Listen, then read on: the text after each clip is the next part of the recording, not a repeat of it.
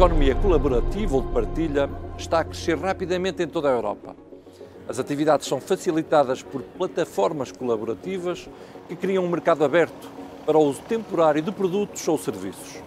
Os setores-chave são o arrendamento de curto prazo, o transporte de passageiros, os serviços domésticos, serviços profissionais e técnicos e o financiamento colaborativo.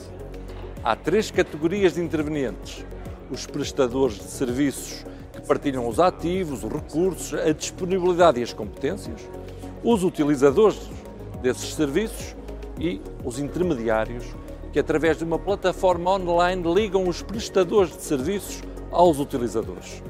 A economia colaborativa cria oportunidades significativas para os cidadãos e os consumidores, que beneficiam do aumento da concorrência, da existência de serviços personalizados, de uma maior oferta e de preços mais baixos. Mas tem de ser bem regulamentada, de forma a proteger os direitos dos consumidores e trabalhadores e a propiciar uma concorrência leal.